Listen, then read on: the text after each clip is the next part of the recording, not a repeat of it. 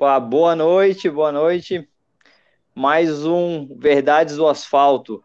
Hoje eu, batendo papo com meu amigo Ruivo, o Mauro e o convidado super especial, Carlos Ubira. Tamo aí. Boa noite, galera. Boa noite aí para vocês todos que estão assistindo. É, queria agradecer a todos aí pelo convite, o, o Ruivo aí que nos colocou nessa, nessa dureza aqui. Parece ser fácil, né? Mas na hora que você tá ali, dá aquela acelerada no coração, como se estivesse na largada de uma prova. Mas é muito legal. Eu queria agradecer vocês. Eu queria agradecer vocês pelo convite e dizer que a gente tem várias histórias aí. Tem muitas pessoas que não me conhecem e eu acho que vão se divertir aí com algumas histórias, com a minha história de vida, de, de carreira Top demais. Para quem não me conhece, eu sou o Mauro do Estilo Corrida. Não tô tão desengonçado como o André hoje. Aqui a gente é a verdade do asfalto, né? O Ruival deixou o André dar as boas-vindas aí. E aí já, já deu aquele sorriso, o Ruivo também. Vai dar um alô para a galera aí. Mandar um abração para todo mundo. Sempre um prazer estar com vocês. E hoje com o Bira aí, que a gente vai se divertir bastante com essas histórias aí. Bem divertidas aí do Bira aí. É claro, contando toda a história também de vida dele como atleta e tudo mais. Olá, Ruivão. Bom, boa noite a todos. Sejam todos bem-vindos aí a mais um programa Verdades do Asfalto. Hoje recebendo o grande Bira. O Bira é aquele cara que faz tudo, mano. O cara é treinador, atleta, guia paralímpico, vende Jequiti. O cara, o cara faz de tudo. Tem, tem, tem loja na internet de artigos esportivos. Tudo que você imaginar, o Bira faz, parceiro. Vende, vende chocolate também, Mira? Oh, de vez em quando a gente faz também, né? Quando você ia para as viagens internacionais aí, trazia aquele chocolatinho que você pegava na, nas Olimpíadas Opa. aí, aí tinha que vender, porque era quase 4 quilos de chocolate, né? Legal, sensacional. Se você está acompanhando a gente, diga aí de onde você está falando. Vamos citar aqui a galera que já está por aqui com a gente. É, o Elieber acompanhando nossa live, Andréia Silva aqui com a gente, o Bruno Lima, membro do nosso canal, também acompanhando a gente. Galera, tá chegando por aí. Sem mais delongas, vamos ao que interessa. Virá! Para a galera aqui do canal, queria que você fizesse a sua apresentação inicial aí. Quem é o Bira? Um pouco do seu início no atletismo, Há quanto tempo você está nessa? Conta para a gente aí quem é o Bira e a sua ligação com o atletismo. Beleza, beleza. Boa noite, então, galera. É, para quem não me conhece, está acompanhando pela primeira vez, eu sou o Carlos Bira. O Carlos é nome natural, né, da minha mãe, meu pai me colocou, mas o Bira vem da minha cidade chamada Birajara. E aí esse Bira pegou da época da faculdade, quando eu estudava em Marília.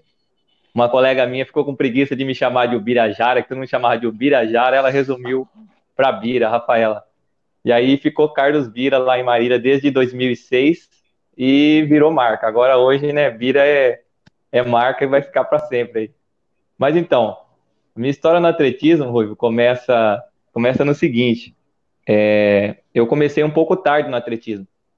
Eu sempre morei no sítio, né? Trabalhava na roça, colhia café, tirava, eu era retireiro, tirava leite, tirava 150, 180 litros de leite por dia na mão.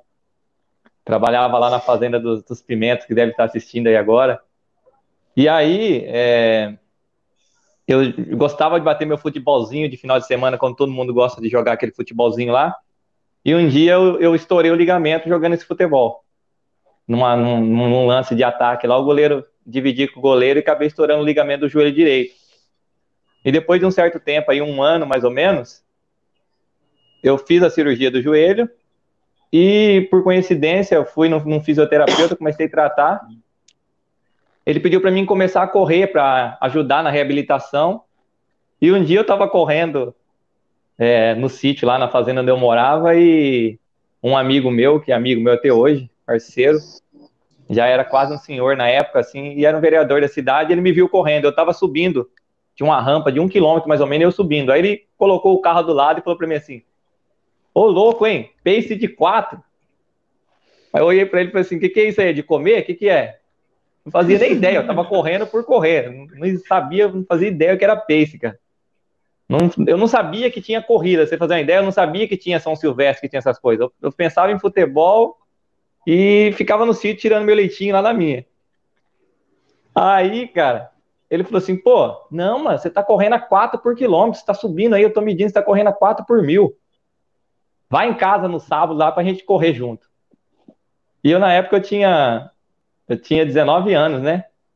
Eu falei, rapaz, ele tinha o quê? A média de uns 48, por aí, 45.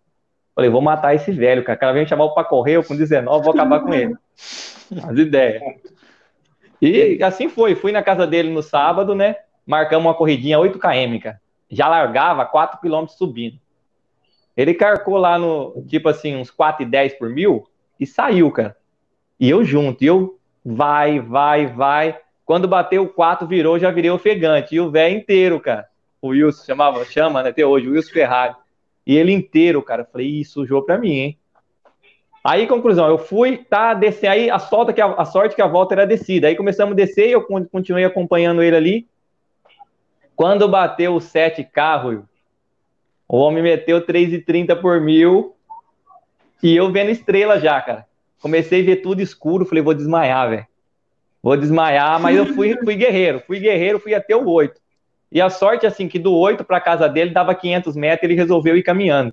Aí ele acabou o oitavo assim, ele falou assim, ó, vamos caminhar até em casa, né? Eu falei, graças a Deus que eu ia cair, cara. Ia desmaiar. Aí ele, a partir desse dia, ele falou assim, ó, você tem talento, cara. Você conseguiu imprimir aí 3,30, 3,40 de média aí na volta aí, para quem nunca correu, né?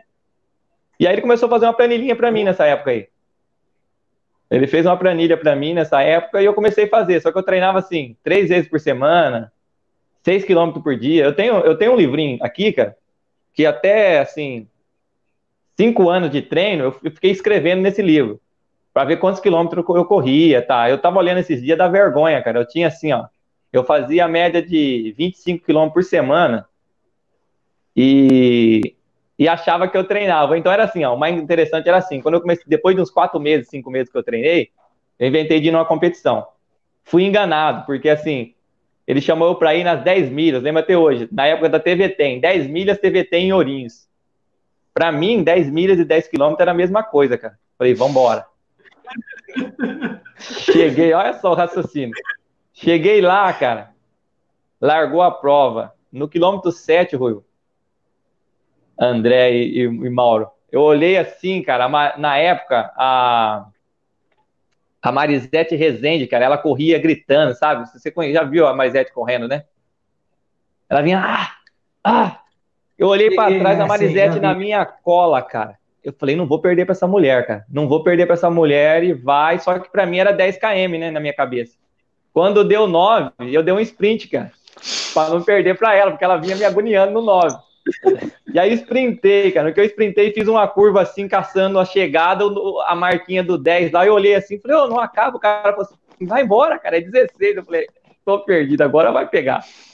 Cara, a mulher foi atrás de mim o tempo todo, quase perdi para ela. Acho que no finalzinho ela queria me passar, eu sprintei. Conclusão, corri 58 nesse dia em 16, em 10, em 16 quilômetros. Aí já falei, ó, o cara falou, realmente tem talento, cara. Você quatro meses aí, né? E, e daí surgiu, cara. Comecei a treinar três vezes por semana, mesmo assim. Aí já comecei a encaixar meus 35 no 10, 34, corri várias vezes 34 em Maringá, naquela prova de 21 de, de abril, Tiradentes, que tinha lá.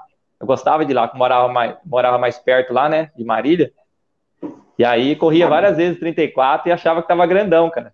Mas chegava atrás da primeira mulher, né? Mas, assim, foi muito legal, cara.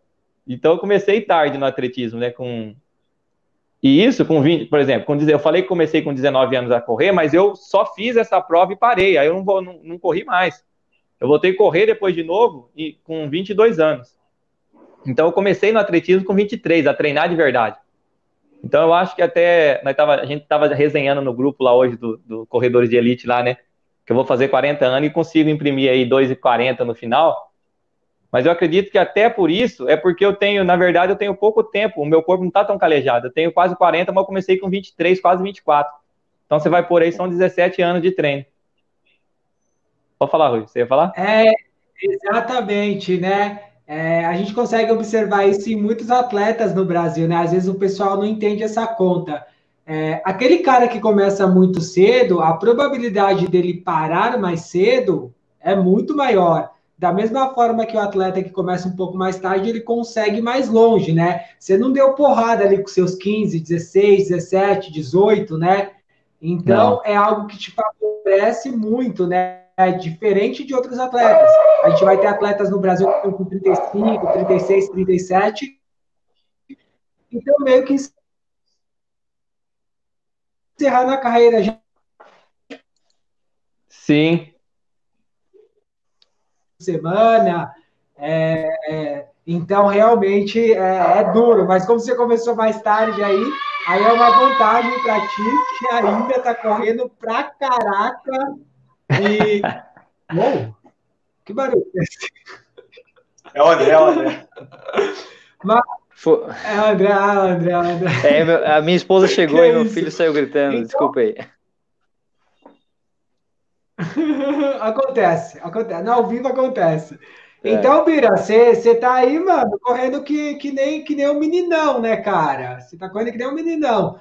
E, e aí, Bira, qual foi seu primeiro grande clube de verdade, quando você realmente chegou para valer, para começar a competir? E depois já pode emendar é, sobre o contato, como você se aproximou do Paralímpico, onde você é guia desde 2008 na Olimpíada de Pequim, na China.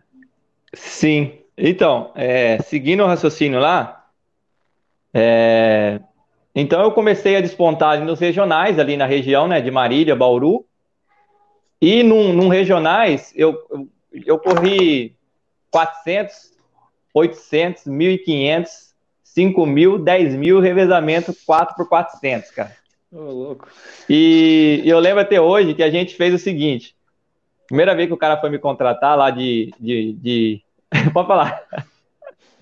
André, o que, que, você tem a falar sobre isso daí nos regionais? Não, é. Quem conhece regionais sabe que é assim, né? Sim, sim. Milagre não ter te colocado para lançar e para soltar. Exatamente. E foi uma coisa interessante, que aí que a gente vai descobrindo que você tem talento pro negócio, né? Porque assim, é, o dia que a gente foi fechar o pacote, o cara, a gente pediu, esse meu amigo Wilson falou assim, ó, a gente quer 300 reais, na época 300 reais, o salário era, era 360 reais, 340, então 300 reais para mim no final de semana eu tava louco, cara, falei, putz, 300 reais é muita grana.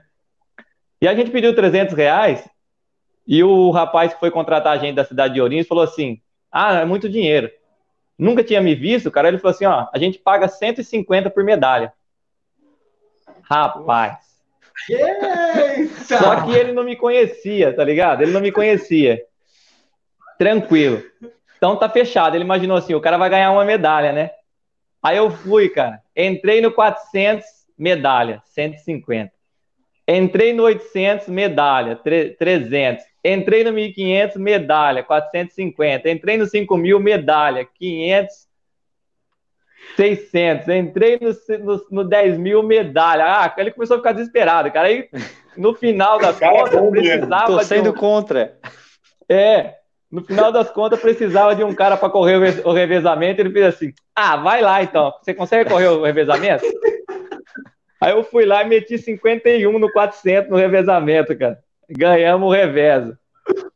O cara ficou desesperado, não sabia o que fazer para me pagar depois, porque o 300 tava saindo caro, eu ganhei quase milão nessa brincadeira, mas foi. foi engraçado. E a partir daí. Certinho, filho? Ah, pagou, dividiu lá, mas pagou, cara. Fiquei feliz demais. Ah, que legal. Pagou, pagou. Cara, nossa, foi o quê? Cinco meses de serviço meu quase nessa brincadeira aí, cara. Fiquei feliz demais. E, e a partir de aí, a cidade de Marília, né, me, me viu correndo lá que a gente competia contra eles. E no ano seguinte me ofereceu uma bolsa da faculdade e um clube para me treinar e morar em Marília e treinar. Então aí começou a minha história assim como como atleta que tinha um clube para treinar. Então eu mudei para Marília, me mudei para Marília em, 2000, em 2006, comecei a fazer a faculdade de educação física. Na época eu queria fazer fisioterapia, mas era integral, aí não dava, precisava treinar. E aí eu, eu, eu comecei a treinar em Marília, tinha um clube para treinar, que era Marília, né? A Cel na época, e, e comecei a correr 1.500 e 800.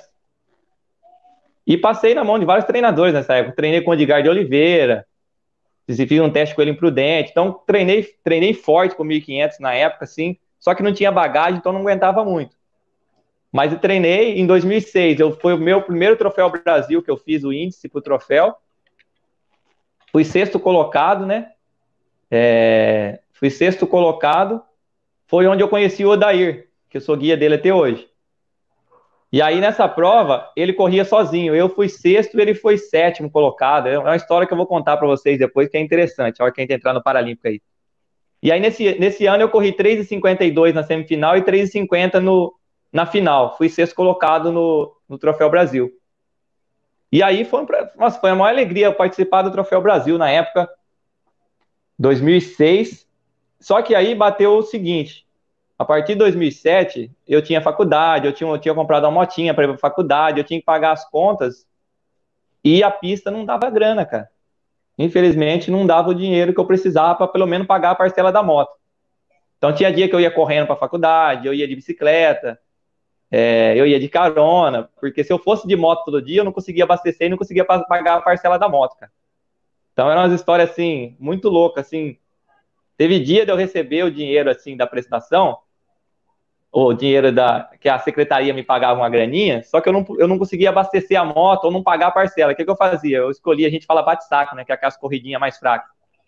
Eu pegava metade daquele, daquele 200 reais que eu ganhava, enchia o tanque da moto e ia correr para poder tirar o dinheiro e pagar a parcela. E dava certo, ganhava 200, 150 de novo ali, somava com o que eu tinha e dava certo. E aí, é, lá em Marília mesmo, eu conheci o Aurélio Guedes, que era um deficiente visual T12, maratonista, cara. Ah, olha onde eu me meti. Isso, Agora você presta atenção na loucura. Só te cortar, só explica sobre a classe para a galera entender ah, quando você falar. Tá. Então, galera, antes, tô falando do T12. Antes? É, sim, eu vou, eu vou, dar uma passadinha rápida. Então, Vai, a, a classe visual ela é dividida em T11, T12 e T13. T11, cego total, que não enxerga nem um palmo ali do. Ele tem algum reflexo, mas não enxerga nem um palmo mais no nariz. T12, que tem uma certa limitação, mas consegue enxergar um pouco e consegue até correr sozinho, uma distância de 5 a 6 metros no máximo.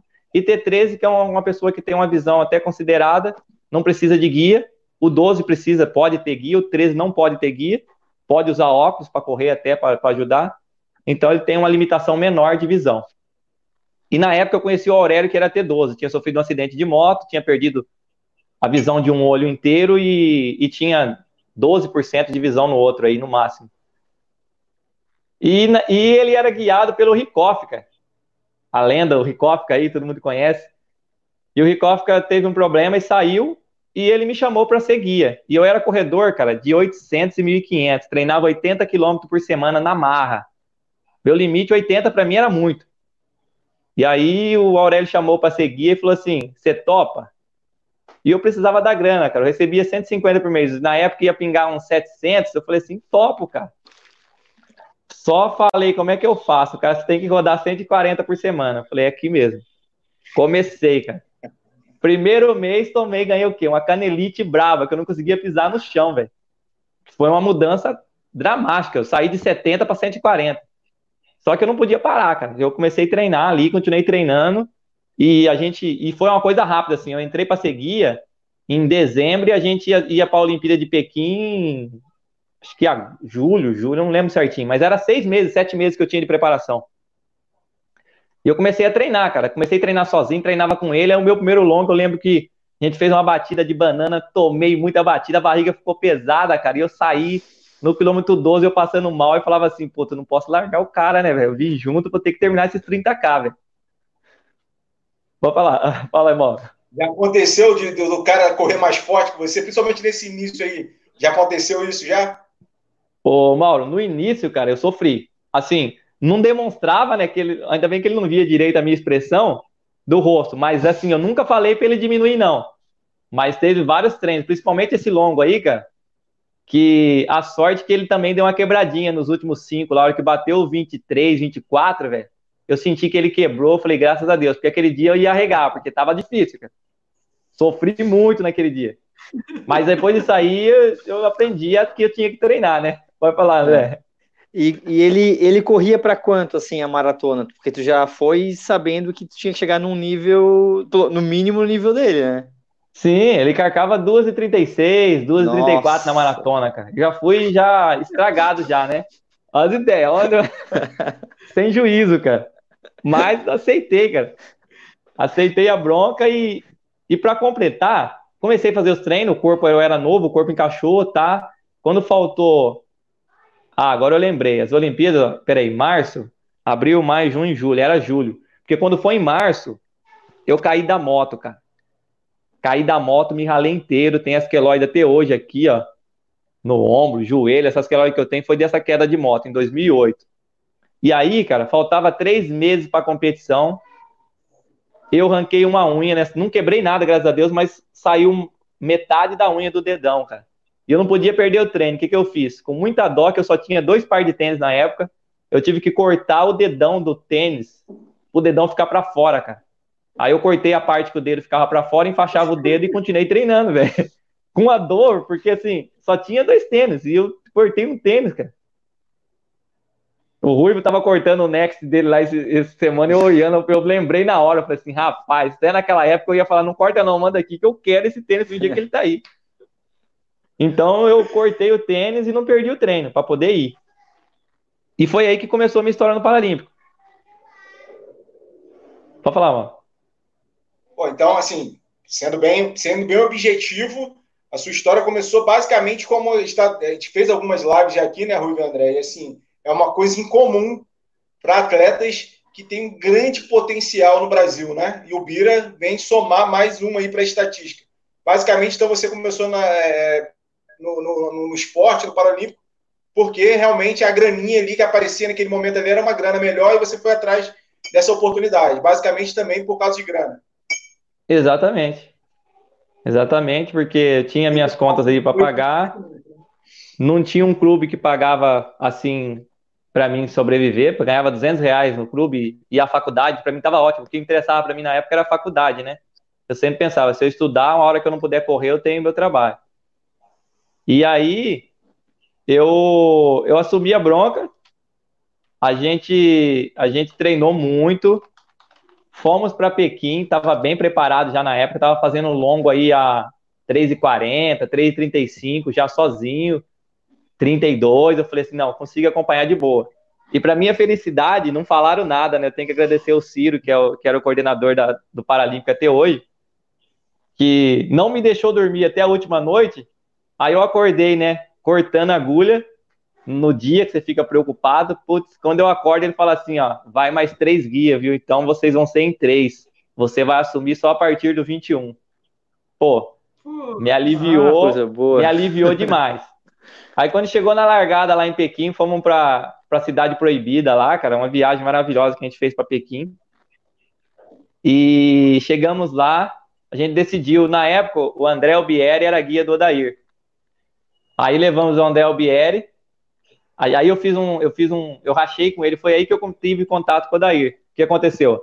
O André guiava o Odair no, 1500, no 800, 1500, 5000 e 10 mil. Era muita prova para ele sozinho. Aí eu rachei, ajudei ele a guiar o 10 mil e ele, e ele guiou 10 quilômetros para mim da, da maratona. Então ele guiou 10 para mim da maratona. Quando deu no 10, ele não dosou direito, eles passaram 33, cara, o 10 mil da maratona. Passaram Nossa. 33, já me entregou o Aurélio só o pó já. Aí eu peguei o Aurélio, quando deu 15, ele sentiu uma cãibra, cara. Sentiu cãibra, a gente parou, fiz uma massagem na panturrilha dele, tá, voltamos a correr, quando deu 18 não dava. falei, Aurélio, vamos ter que parar, velho, não tinha o que fazer. Eu já tinha feito massagem na perna, a, a panturrilha encaroçava mesmo. E, é. infelizmente, ele tinha feito preparação na Colômbia, tinha feito tudo, tava preparado para correr ali na casa de 2h30. Ou até abaixo, porque ele tava muito bem. Aí ele parou no 18, cara.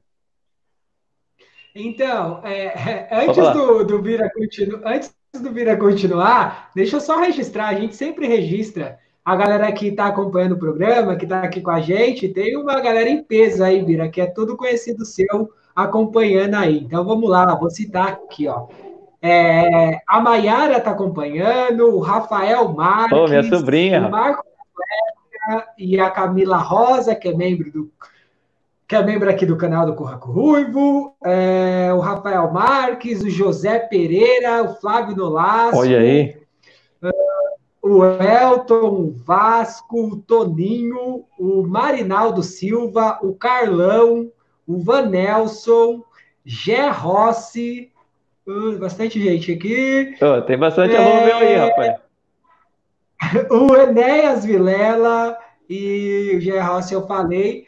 E a minha namorada, a Michelle Adriane, tá gostando do papo, que deu até uma grana aqui pro canal, ó. Eu achei que você ia aqui, Eu falei assim, pô. Rapaz, se eu não top, falo top, o nome hein? dela, ela me enche de porrada, filho. O couro come, a nega é brava. Oh, top, hein? Gostei da ideia aí. Virá, vai Muito lá, legal. continua aí. Então, aí fomos, a gente fez esse, rachamos essa, essa corrida aí, e eu fui guiar o Odair no, no 10K, então ajudei ele a ganhar a medalha de bronze em Pequim nos 10 mil. Então foi minha primeira medalha ali, que eu considero como medalha paralímpica, foi essa, junto com o André e o Odair, né? E finalizando a, a, a Paralimpíada de Pequim, eu voltei para casa e no ano seguinte, terminando o ano, eu pensei o contrato, eu fui dispensado também. 2008, final de 2008. E 2009, iniciando 2009, o Odair, é, o André saiu, né? E eu fui convidado pelo técnico do Odair na época, o Fábio, e o Odair para estar tá vindo para Limeira, eu morava em Marília, para estar tá vindo para Limeira e começar a guiar o Odair, em 2009. E aí já entrou na minha praia, porque o Odair corria 1.500, é, o forte dele era 1.500 e 800 e os 5.000. Aí já, já ficou melhor para mim, foi aonde deu tudo certo. Eu me mudei para Limeira, né? Comecei a treinar e aí começa a minha história de guia e atleta. E aí uns diziam assim: "Ah, rapaz, não vai dar certo, porque você tem que guiar o cara, o cara corre mais fraco e tá". E aquela conversa toda que todos falam aí, né? Só que na época, o nego falava, só que ninguém sabia que o Odair corria 14,40 no 5 mil. Então, quer dizer, como é que você vai guiar um cara correndo 14,40 se você não estiver correndo 14,30? pelo menos, no mínimo, mas não dá. Eu acho que um cara que corre 14,30 não guia um cara que corre 14,40 sozinho. Então, é, em 2009 eu passei a guiar o Odair, o Odair era, era considerado um T12, só que como ele, a doença dele é, é retinose pigmentar, ela cometeu a, a frente do olho, a, a, parte frontal, ela vai, ela vai indo até a periferia. Então ele virava a cabeça, ele conseguia ver um pouquinho na lateral. Só que não dá para você correr o tempo todo com a cabeça virada. Então, quando ele estava olhando em linha reta, ele não via nada. Então, ele precisava de um guia. E a gente começou já. Pode falar. Nesses casos assim, Pira, é, você é, corre com tampão, bota alguma coisa ou não? É, tem, tem, esse, tem, tem, esse, tem algum momento que a pessoa, não vou dizer obrigado, mas assim, tem uma regra que tem essa questão de você ter que tampar totalmente a visão? Ô, Mauro, agora, agora é obrigado, né? A partir de 2016 foi obrigado, ah, porque a gente teve problemas aqui no Rio. A partir de 2016, não, 2017. No Rio ainda era, não tinha obrigação de pôr o tampão. Só que a gente teve keniano enxergando por baixo da venda, teve várias questões aí que foi colocadas. E a partir de então, de 2016 a 2017, todas as competições que teve é obrigado a usar um tampão o atleta T11, porque tem atletas T11 que tem um, uma um reflexo de luz e tem um que não tem nada. Então, para ficar igual, todo mundo põe um tampão e aí fica de igual para igual, né? Agora passou Entendi. a ser regra, mas antigamente não era regra não.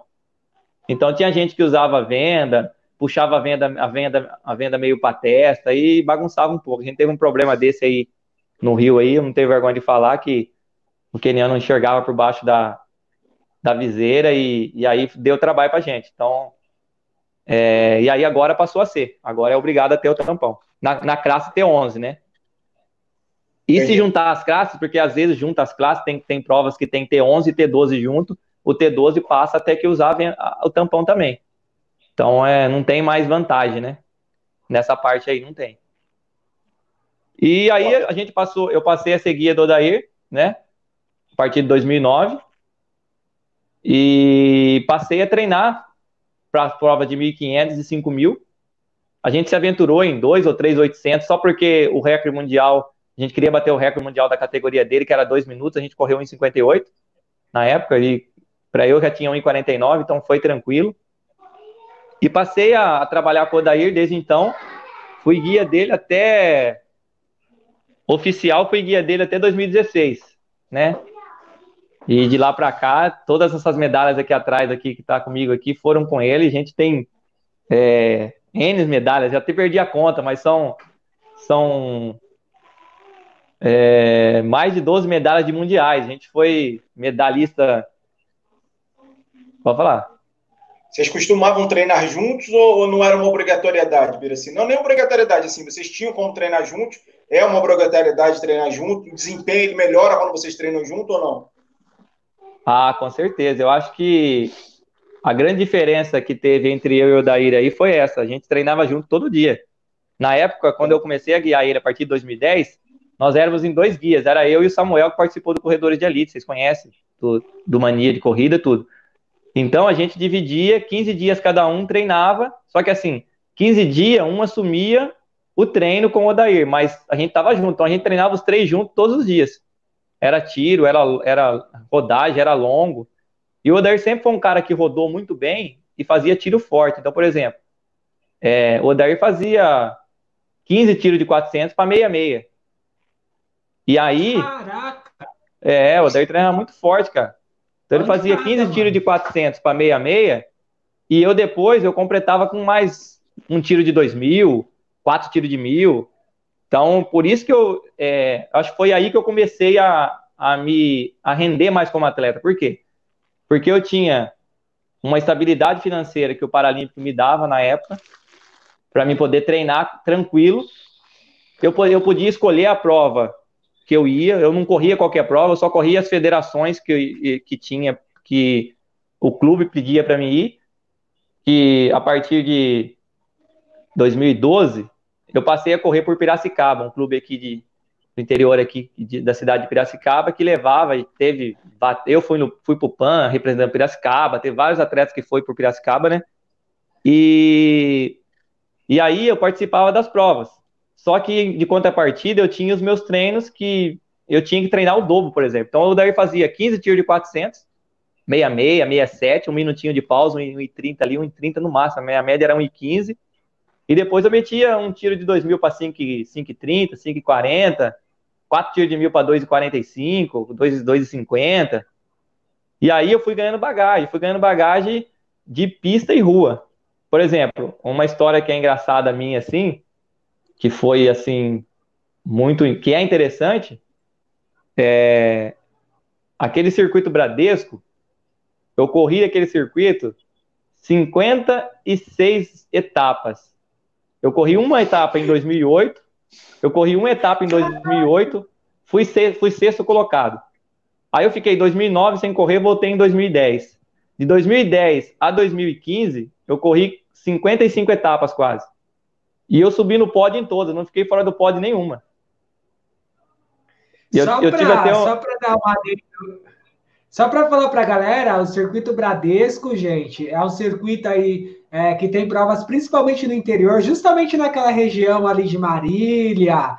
É, e é um circuito que é uma prova de 6 quilômetros e que paga uma grana boa, né, Bira? Era 5 mil para o primeiro? Era 5 mil para o primeiro. Era 5 mil, 3 mil, 2 mil, 1.500. Então era um, era, um, era um circuito muito bom, cara.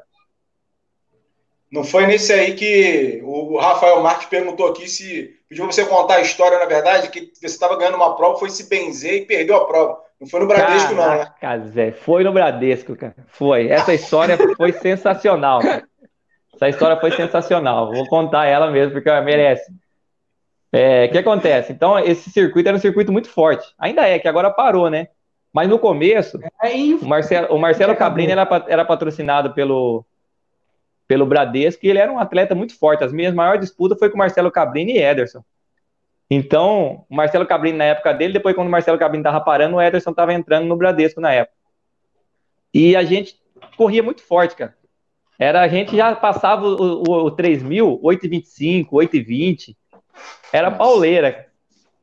E aí eu entrei, comecei, eu aprendi a correr a prova. Eu aprendi a correr a prova. O negócio era fazer três tiros de 2 mil ou então dois de 2000, dois de 2000 e dois de mil. Então eu fazia tiro muito forte, 2,35, porque o segredo era chegar. E aí eu já sabia assim, você chegava porque sempre repetia as cidades, todo ano.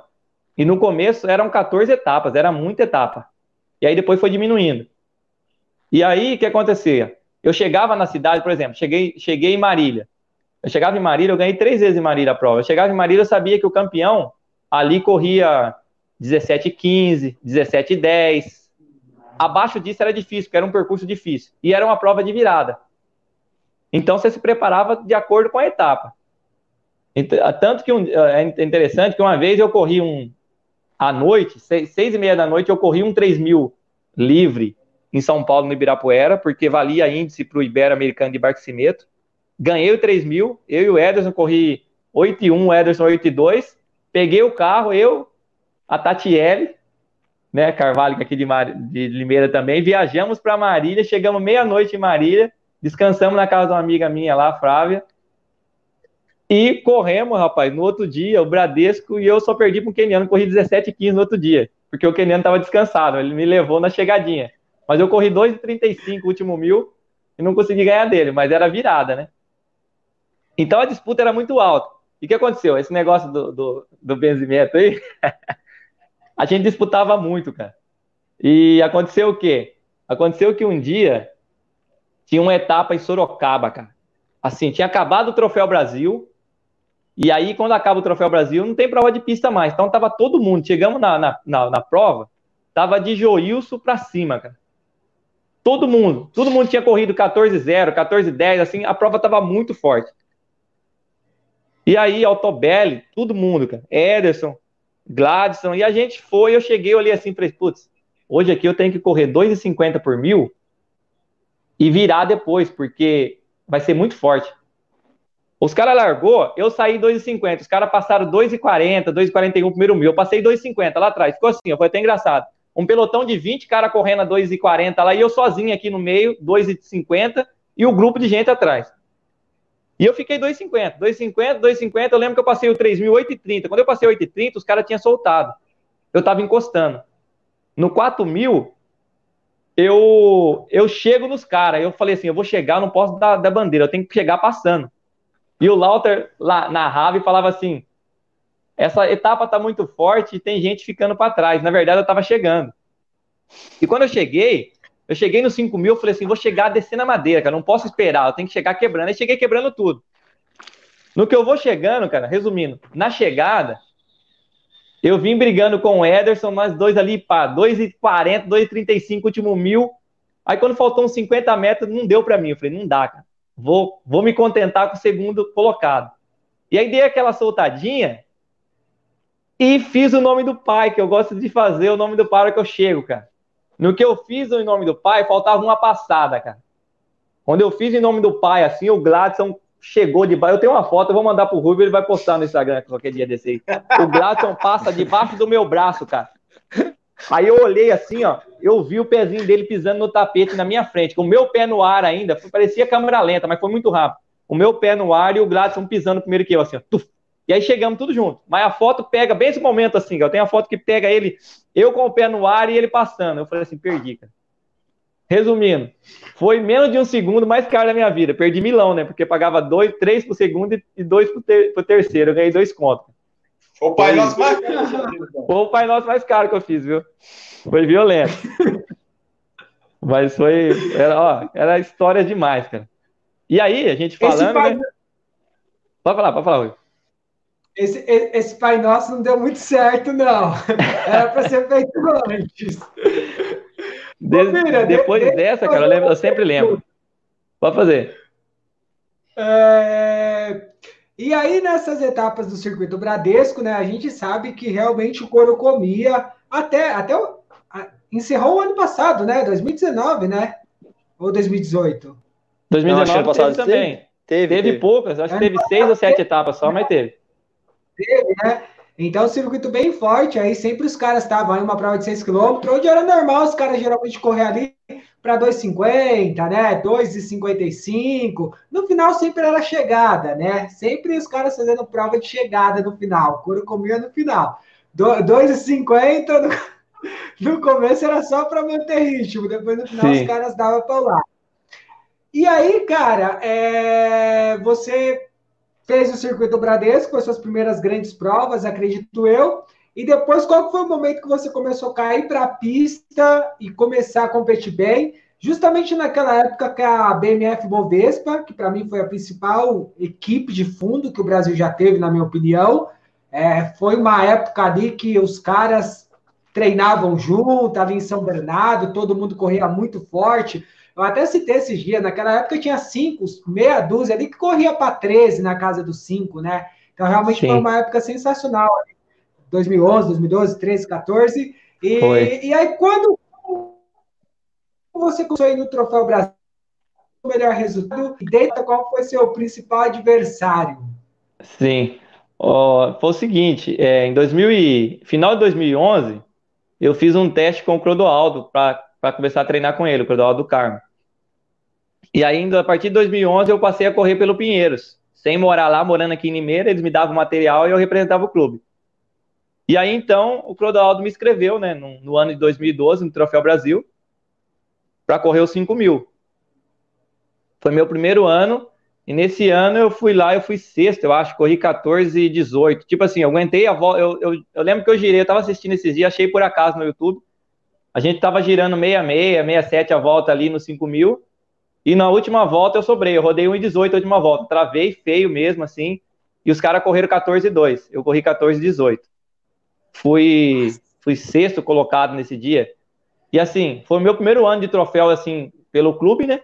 No ano seguinte, 2013, a gente já estava mais focado em pista, já estava treinando mais pensando em pista, treinava como guia, e aí o Clodoaldo adaptava muito bem meus treinos, é, tinha todo esse, esse, esse carinho e essa atenção pelo lado que eu tinha que fazer dois treinos, então no, nos treinos longos, o Odair fazia 16, eu fazia 24, então eu deixava ele quietinho, era até engraçado, eu levava lá o Odair para treinar, né, cego, tá, mas a gente ia pro, pro meio do mato, pro canavial, terminava, eu deixava ele encostadinho no ar, falava, Odair, espera aí que tem mais 8 quilômetros. Ele ficava encostado lá quieto e eu ralava no meio do canavial fazer mais 8 km, porque eu tinha que fazer minha planilha. E ele ficava quietinho lá, a gente sempre foi muito parceiro nisso, assim, de tanto de treinamento, agora a gente voa na casa dele até hoje, a gente toca um pouquinho de violão junto. E aí, é, deu tudo muito certo, o Clodaldo entendeu bem tudo isso aí, e parte de treino, então os tiros, eu sempre completava meus tiros. E em 2013, eu costumo dizer assim, 2013 e 2014 foi meu auge realmente, porque aí, é, ainda treinando com o Clodoaldo, eu consegui correr aí o Troféu Brasil. E aí eu ia correr os 5 mil no Troféu Brasil de novo, né? Só que uma semana antes do, do troféu, duas semanas antes do troféu, o Clodoaldo faz um, um, um apronto lá, né? E nesse apronto eu fui fazer uns tiros de 2 mil, cara. Eu tinha três tiros de 2 mil. Aí eu fui lá e carquei 3, 5 e 30 no primeiro, 3 minutos de intervalo, 5 e 25, 3 minutos de intervalo, 5 e 18. Ele falou, peraí, vamos correr um 1.500, velho. Caraca! Vamos correr um 1.500 lá em Jundiaí.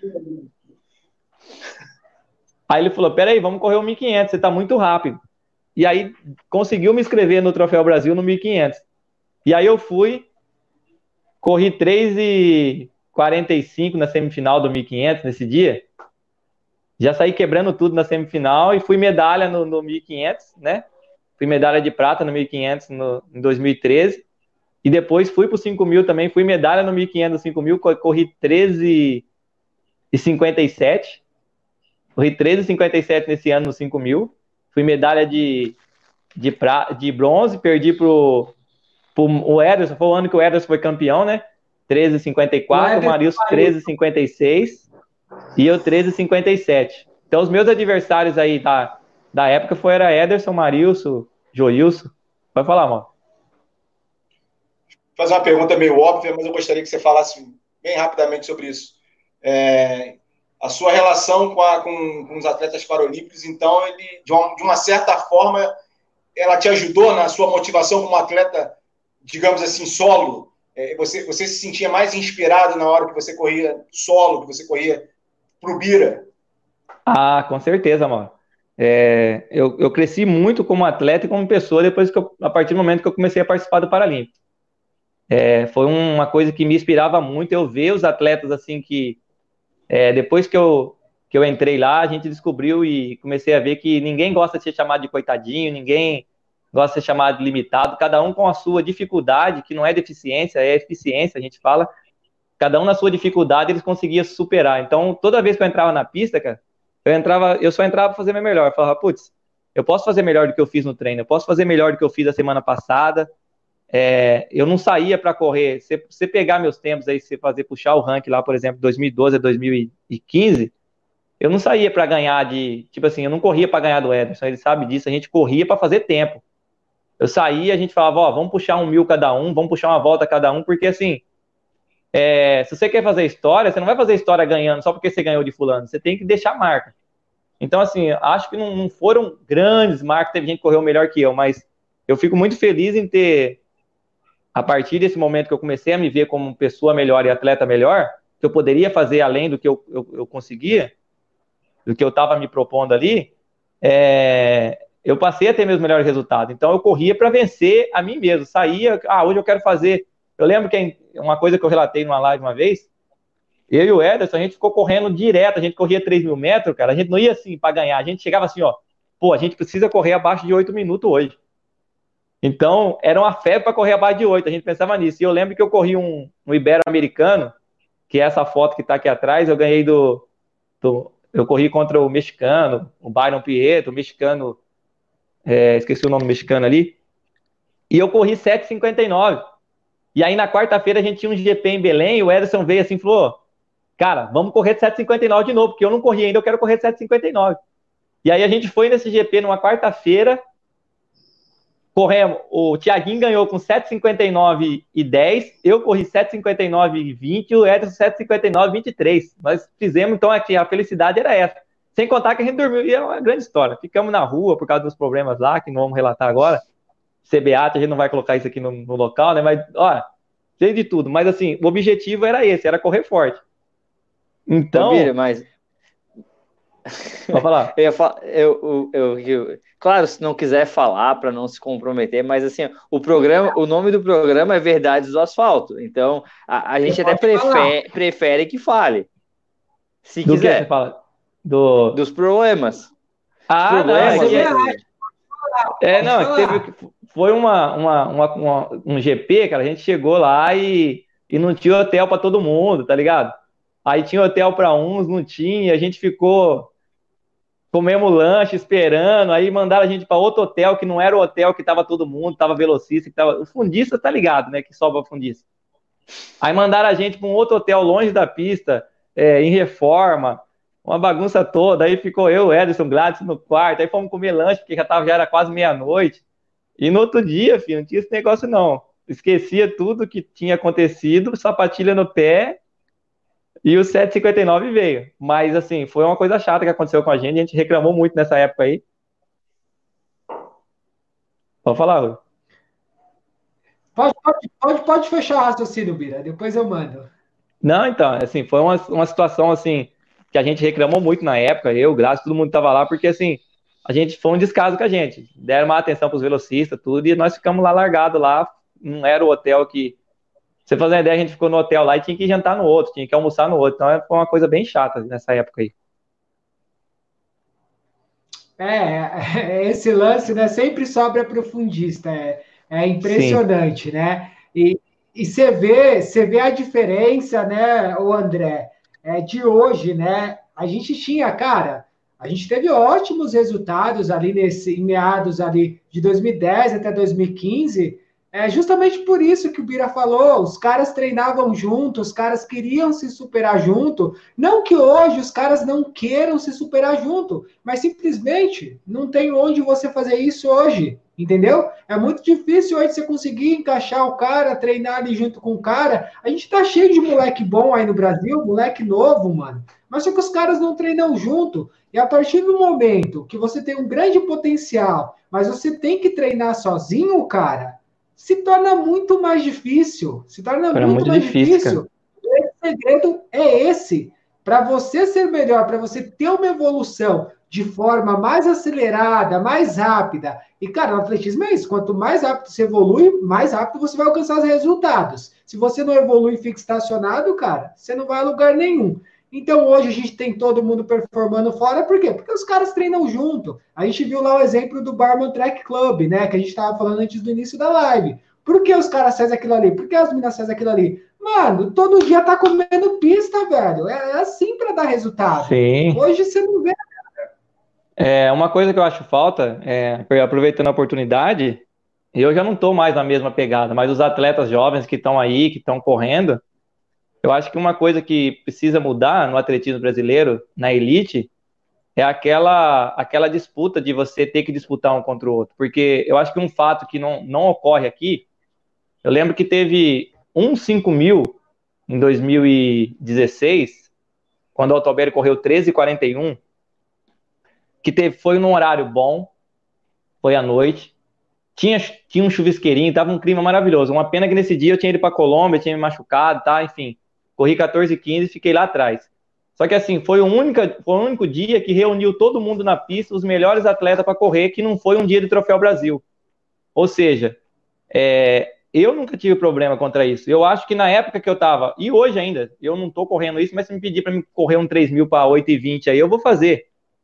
Então, eu acho assim que o pessoal poderia, ó, é, correr para fulano e correr para ciclano. Quando eu falo correr, é assim, ah, o Ederson tá lá. Ele tem condição de correr 13 e 20. Por que eu não vou passar 3 mil para ele? E me parar depois? O cara fazer o índice. Então eu acho que pô, tinha que tinha que haver isso. E não, e, e, e não acontece. O cara não quer correr na frente do outro para ajudar. O cara quer correr devagar para atrapalhar o outro ou para levar ele para chegada e vencer ao ponto de que ele poderia correr, por exemplo, ah, hoje eu vou correr para o Edson e para o Altobelli para eles fazerem o tempo lá que precisa, 13 e 19. Amanhã ou depois eles correm para você e você também faz. Então, eu acho que falta essa, essa cumplicidade, essa, essa junção do, do fundo aí, de um tentar ajudar o outro, porque realmente se, se tivesse essa, essa união aí, mesmo que treine em clube diferente, mas na hora que chega ali, você faz essa, essa, essa parceria, essa, essa diferença aí, faz muito bom. Eu lembro que uma vez aí tem até no tem no YouTube, eu postei lá o dia que o Thiaguinho correu 3,38. Eu conversei lá, eu, o Clodoaldo, o Adalto, eu não, eu, não me, eu não me opus em momento nenhum. Eu falei assim: ó, eu passo para ele um mil metros para ele 2,28. E ele se vira. Ele corre. Só que ele não, não, não, me respeitou, não. A gente combinou assim: ó, vamos passar a primeira volta, a primeira volta do 1.500 para 56. Eu lembro até hoje. Aí a gente combinou certinho, tinha que passar 20, 25, 25 não, 27 o, o 200 lá, tudo. Eu passei 27, quando bateu 300 ele passou por mim. Eu falei, ué, será que eu passei mais lento? Não, o moleque tava muito bem no dia. Aí eu passei 56, ele já passou na minha frente 54. E correu do, e correu 3,38 no dia. Eu me quebrei, eu fiz, mas eu fiz o que tinha que fazer. Eu passei 2,28 mil, corri 3,47. Foi muito ruim, era para ter, era ter corrido no mínimo 3,40. Mas assim, eu acho que tinha que acontecer mais coisas assim desse tipo.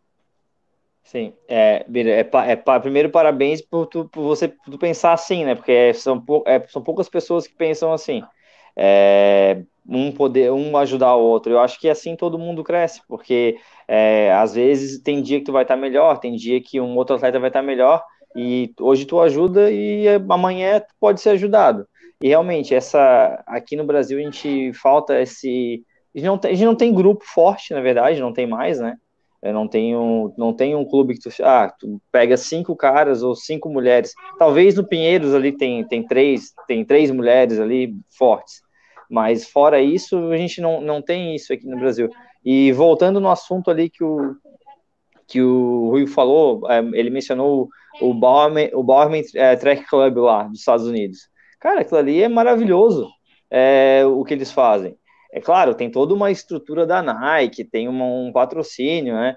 E, mas não está acontecendo prova, eles estão se juntando e estão fazendo as coisas acontecer. Ah, eu acho que pra, aqui no Brasil, é, para acontecer, igual tu falou, ah, um dia, um dia num horário bom, uma prova de 5 mil, num horário bom, numa temperatura boa, se for depender de federação para botar num, num meeting, ó, o atleta o atleta tá ferrado. Sabe quando que vai acontecer para botar um 5 ou um 10 mil forte na pista de novo? se fizer uma, uma campanha, por exemplo, tipo a que o, que o Ruivo ajudou a organizar, ele na verdade encabeçou a organização, que foi feito, cada um fez, devido à, à pandemia, é claro, né? Cada um fez Sim. no seu canto, mas de repente fazer isso, quando passar isso, ah, vamos marcar numa, numa pista ali, ali no Paraná, ou ali em São Paulo, é, vamos botar, vamos, vamos arrecadar 30 mil, vamos lá, vamos botar. É, aí vamos botar a galera para correr forte. Acho que só assim, porque para depender de federação, é, infelizmente a gente tá, tá ferrado, cara. É, os caras não olham para esse lado do atleta, porque faz a diferença, né? Eu acho que faz muita diferença do horário. Com certeza. Aqui, aqui em, em, em Santa Catarina, a gente tem os jogos abertos. Cara, direto tu vai olhar os 5 mil meio-dia, o, o 10 mil 3 horas da tarde. Como é que tu vai, como é que tu vai performar nesse horário? Em novembro, dezembro? Impossível. É, louco, né? e, e, você falando isso, André, basta a gente olhar, por exemplo, o horário que foi a disputa lá nos Estados Unidos, né? Os caras, tipo, ficaram dias verificando é, umidade que estaria o ar. A prova, tipo, foi à noite, cara, já escuro. E o mesmo está acontecendo numa série de meetings lá no Japão, que os caras estão fazendo, que tem alguns atletas africanos e atletas locais. Os caras colocam a prova, tipo, à noite, 10 horas da noite, 9 horas da noite, justamente para ter as melhores condições. E falando sobre os 5 mil, cara, Pega dois exemplos aí. Você acha que o Altobelli, o Ederson, cara, que já fez 13 e 22 recentemente, não teria condições de buscar um índice olímpico de 13 e 12? Lógico que teria, meu. Mas os caras realmente precisaria de gente para treinar junto e de entrar na prova com alguém fazendo justamente o que você falou. Ó, negócio é o seguinte: você precisa de 3,20, então nós vamos puxar os 3 mil aí, nós vamos passar 8 cravado para depois vocês virem de trás e meter a porrada. É assim funciona. A gente vê lá no Barman Track Club, foi justamente isso que aconteceu. Os caras fizeram pacer, fez força na frente depois falou, depois os 3 mil, negado, agora é com vocês, vai embora. É, pega, por exemplo, se você pegar o Ederson e o Altobelli, pega um, pega um cara bom do 1500 ali, ou um cara mais rápido do 5000, que talvez não tenha uma marca tão, tão boa, ah, realmente, puxa o 3000 ali e depois vai. Sim, é porque ali qualquer cara que corre 14, ele passa um 8,20, 8,15 aí no 3 mil. Ele não vai completar, mas é o que você precisa. Você precisa de alguém que te leve próximo, né? Pode falar, Mauro. Ah, falar, que, falar igual o André falou também, aproveitar o gancho para falar essa questão da, da. Te dar os parabéns, né? Pela, pela, forma como você enxerga o atletismo e pensa, né? Live boa, o Rubio já está acostumado já a dar nisso, quase uma hora de live aí com certeza tem muita história para contar. Mas você falou uma coisa aí no meio da live, eu gostaria que você falasse para a gente, contasse um pouquinho, porque tá aí atrás de você, e essas medalhas bonitas que tem aí atrás aí, você fez um quadro aí, falasse um pouquinho sobre essas medalhas aí. Antes do Bira falar, Bira, você pode falar sobre as medalhas e eu, eu, vou te fazer. Eu quero que você conte depois três histórias interessantes uma da China, uma de Londres e uma do Rio de Janeiro, que aconteceu com, com algum atleta paralímpico, alguma história que foi engraçada, que foi interessante, que lógico que agora, acho que 2016, você já está mais manjado, mais experiente, conhece a galera, mas acredito que lá da primeira vez em 2008, depois em 2012 em Londres, você é um cara viajado, é um cara rodado, então acho que deve ter história boa aí. Gostaria que você falasse sobre as medalhas e contasse para a gente essas histórias aí das três Paralimpíadas que você participou aí como guia. Beleza. Então, aqui atrás de mim eu tenho algumas medalhas. Deixa eu dar uma olhada aqui. Tem medalha do PAN, né, de Guadalajara, tem medalha do Mundial do, é, do PAN de Guadalajara, para PAN de Guadalajara, né? Medalha do Mundial Paralímpico da França, a medalha de prata de Londres e qual que é a outra aqui? A medalha do Mundial de Doha, e do PAN, do Parapan de Toronto também. É, são algumas medalhas. A do Rio, é, eu não estou aqui comigo porque eles não deram medalha para o guia no, no, no, Rio por causa de, um, de, umas, de uns erros lá do pessoal lá e inscrições que teve. Então vocês falaram que a gente, tipo assim, ó, resumindo, eles falaram que eu não merecia medalha porque estava escrito dois guias e correu um guia só. Então o Odair tinha sido beneficiado porque teve um guia só. Pô, você coloca duas pessoas, você ah. beneficia o cara. Você coloca uma, você beneficia também. Mas, tudo bem. E aí eu não, não, não peguei a medalha. Mas essas medalhas, cara, representam muito para mim. Eu me considero, eu me considero campeão mundial e campeão e campeão do PAN, porque assim, é, eu fui em todos. Eu fui no, no, no PAN de, de Guadalajara, onde, no Parapan, onde teve o PAN. Tenho uma medalha, ganhamos duas medalhas de ouro. Fui no Mundial, onde foi o Mundial. A gente ganhou quatro medalhas de ouro lá. Depois, em 2013, de novo no Mundial da, da França. Ganhamos mais. Esse Mundial da França é interessante, porque eu fui um, eu, não, eu fui um dos mais premiados, até mais que atleta nesse dia aí, porque eu corri. É, eu, eu guiei o Odair e guiei o, o, o Yeltsin na época. Então eu ganhei medalha com o Odair e com o Yeltsin. Eu ganhei quatro medalhas nesse Mundial. Três de ouro e uma de bronze. Corri um 800 para 1,55 lá com, com o Yeltsin na raia 2, quer dizer, corri 1,50, né? E com o Odair ganhamos medalha no 5 mil, 10 mil e não, 5 mil, 1.500 e 800. Então essas medalhas representam assim para mim. Eu tenho muito orgulho delas. Eu falo assim que é, mudou muito a minha vida com tudo isso aí. Eu, é, eu, me considero medalhista olímpico aí, paralímpico, junto, porque eu tenho as mesmas medalhas que os outros têm. A diferença é que foi em outros campeonatos diferentes, mas eu viajei em todos eles, fiz, dei meu melhor. É, nunca deixei de, de fazer o, a minha parte. Eu lembro que eu, deixei, eu deixava de competir, por exemplo, estava falando de Bradesco. Teve uma, uma época que eu ganhei três Bradescos seguidos e estava preparado para ganhar o quarto. Aí tinha um viagem do Paralímpico que eu ia, porque eu recebia para isso, eu não me importava, eu vivia. Era uma coisa assim, eu sempre vivi. O sonho do Odair era meu sonho, então era, era, era o maior prazer eu fazer aquilo. Pô, eu quero ganhar essa medalha, vamos ganhar essa medalha. Então foram é, altas, altas medalhas, altos treinamentos, altos, altas competições que a gente venceu. Tem uma história interessante que eu quero contar aqui, Rui. Antes de eu entrar na da Paralimpíada, eu vou contar de uma, de uma do Paralímpico que aconteceu em Porto Alegre e repercutiu bastante. Por quê? Porque a gente tem hora que a gente não pode brincar com qualquer coisa, porque tem certas brincadeiras que elas acabam virando verdade. E o que que houve? a gente viajou para Porto Alegre e o recorde mundial dos 5 mil na categoria T11 e foi logo assim, o Odair era T12, e aí ele classificou para T11, venda total, pá, vamos bater esse recorde mundial, porque ele corria no 12, 14,55, 15,0, pô, vamos quebrar isso aí. Fomos pro 11, vendado, você perde um pouco, mas a gente entrou com sangue no olho, cara.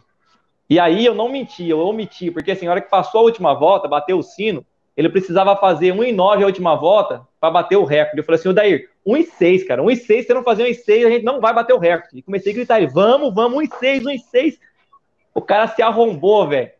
Fez 1,8 na última volta, batemos um recorde mundial. E aí, a hora que você bate um recorde mundial, é câmera para todo lado, né? É repórter, é aquela coisa toda. O que aconteceu? Não acabou o recorde mundial, não aconteceu nada, cara. Falei, peraí, alguma coisa tá errada, cara. Aí tá, passou um tempo, fomos, trocamos e nada aconteceu. De repente, uma repórter da, da Record veio, uma amiga nossa lá. Toda, o que aconteceu? Seu guia queimou a prova. Falei, como é que é? Aí fomos lá recorrer, porque não tinha queimado, né? Você não pode chegar na frente do atleta. Conclusão, resumindo, o Photofint tava ventando pra caramba, velho. E os caras me deram um colete GG. E eu aqui, ó, usando um PP, o vento que estava vindo nas minhas costas colocou meu colete na frente do Odair. Eles, eles desclassificaram a gente por causa do colete. Falou que eu tinha queimado a prova.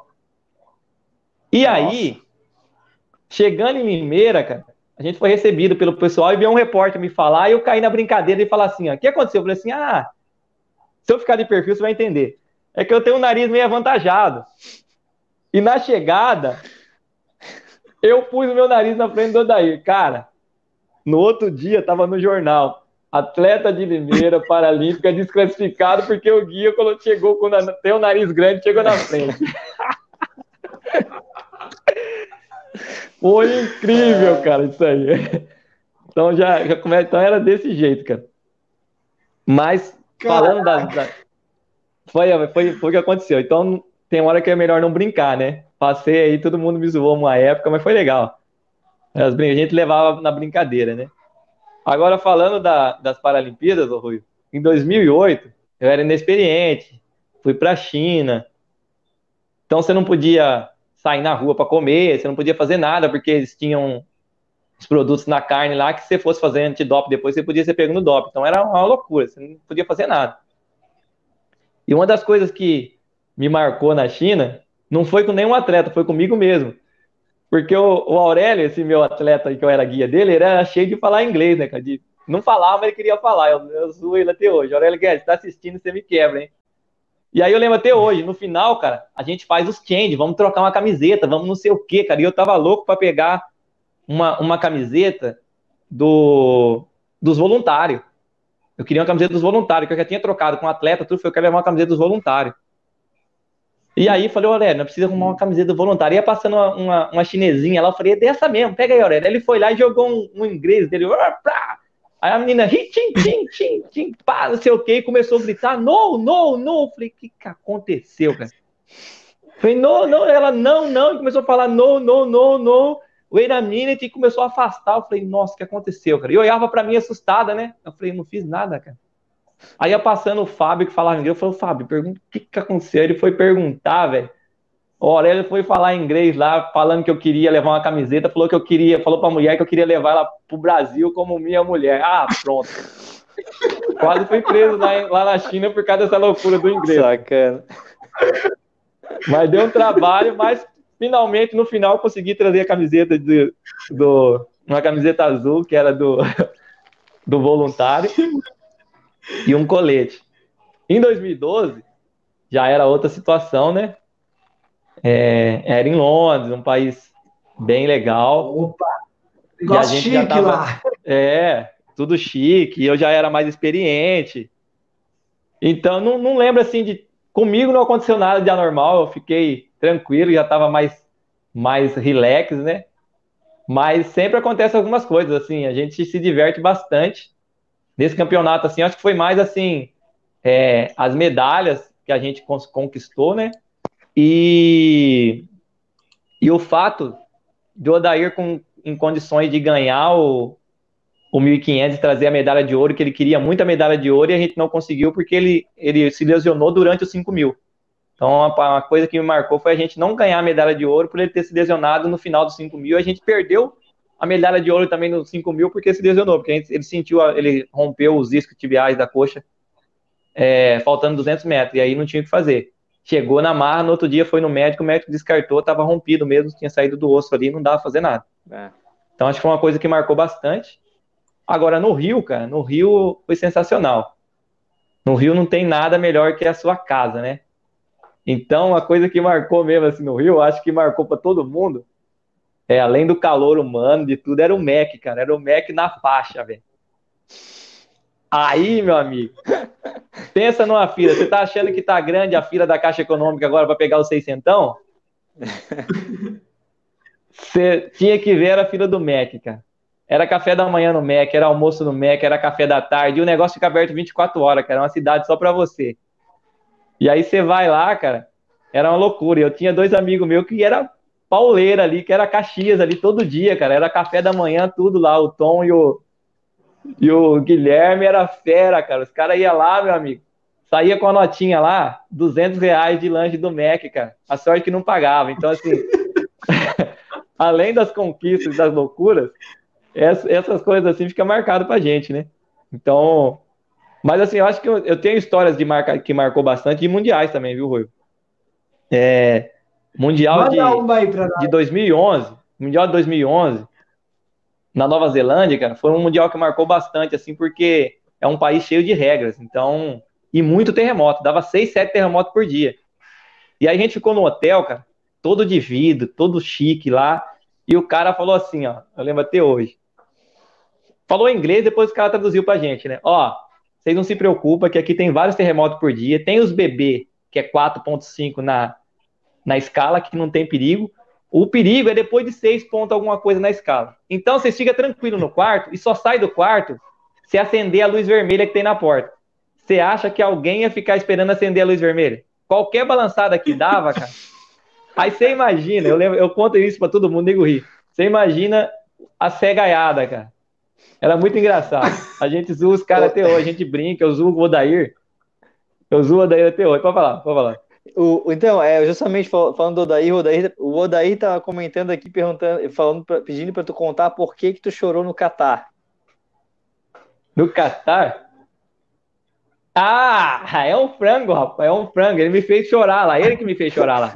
Eu vou contar essa daí, eu vou contar. Mas, ó, foi por causa dele que eu chorei lá, mas ele tá envolvido nessa de 2011. O que acontecia? Qualquer chacoalhinho que dava no quarto, ele queria sair correndo, sendo que ele não enxergava. Imagina as cacetadas que era por lá. Pegava a bengalinha, queria sair. Eu falei, Daí, não dá, espera aí, eu queria sair primeiro que eu. Um dia eu tava tomando banho lá, na banheira. Tinha uma banheira no quarto ele tomando banho. Agora eu vou dedar ele. Tava tomando banho lá, começou a dar um terremoto mais fortinho. O negão que saiu de dentro da banheira caiu lá. Aí deu mais trabalho para ele pegar o negão do chão que caiu dentro da, dentro da banheira. E o negócio chacoalhando, foi pronto, vai cair o prédio, nós estamos aqui. Mas graças a Deus, é, não teve um 7.0 na escala lá. Teve depois, infelizmente, a gente, eu fico triste de falar isso, porque assim, depois a gente viu, depois de um mês que a gente veio de embora, o, o, o hotel caiu, cara. Todos os vidros, tem um terremoto muito forte. A igreja que a gente ia visitar, que era linda, caiu a torre. Foi triste isso daí, mas a gente teve a felicidade de não estar tá lá, né? Porque nós não estávamos preparados para tudo isso. Mas esse negócio que o Dar tá falando aí foi o seguinte: a gente foi pro Catar no, em, em, em Doha, correu 5 mil e 1.500, cara. E lá, cara, como diz aquele ditado, tem um sol para cada um. Ó, imagina Salvador, cara. Salvador, no pico do calor, é fresco em vista do Catar. E aí, resumindo, eu saí, pra você fazer uma ideia, eu saí, saí para rodar um dia na rua, 16 quilômetros, nunca mais rodei. Nós ficamos 20 dias lá, rodei um dia na rua, porque eu saí e não, e não conseguia chegar. Eu saí rodando 4 por mil, cheguei rodando 4,50. Parecia que eu tinha pulado dentro da água toda hora, tudo molhado de suor assim, eu não rendia, muito quente. Aí a gente só corria na esteira, com o ar-condicionado ligado. Então era o ar-condicionado no zero, você saía para ir almoçar, você saía do, do quarto, corria para o almoço no ar-condicionado, é aquela loucura.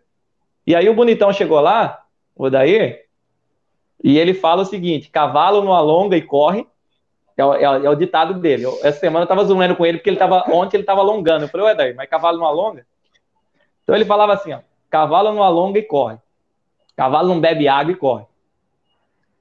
E aí chegava lá, ele ficou naquele calorzão, a gente levava três, quatro garrafas de água para o quarto ficava tomando a água na garrafa para você tomar, saber o tanto que tomava. Eu tomava duas, três garrafas e a garrafinha dele lá, por meia.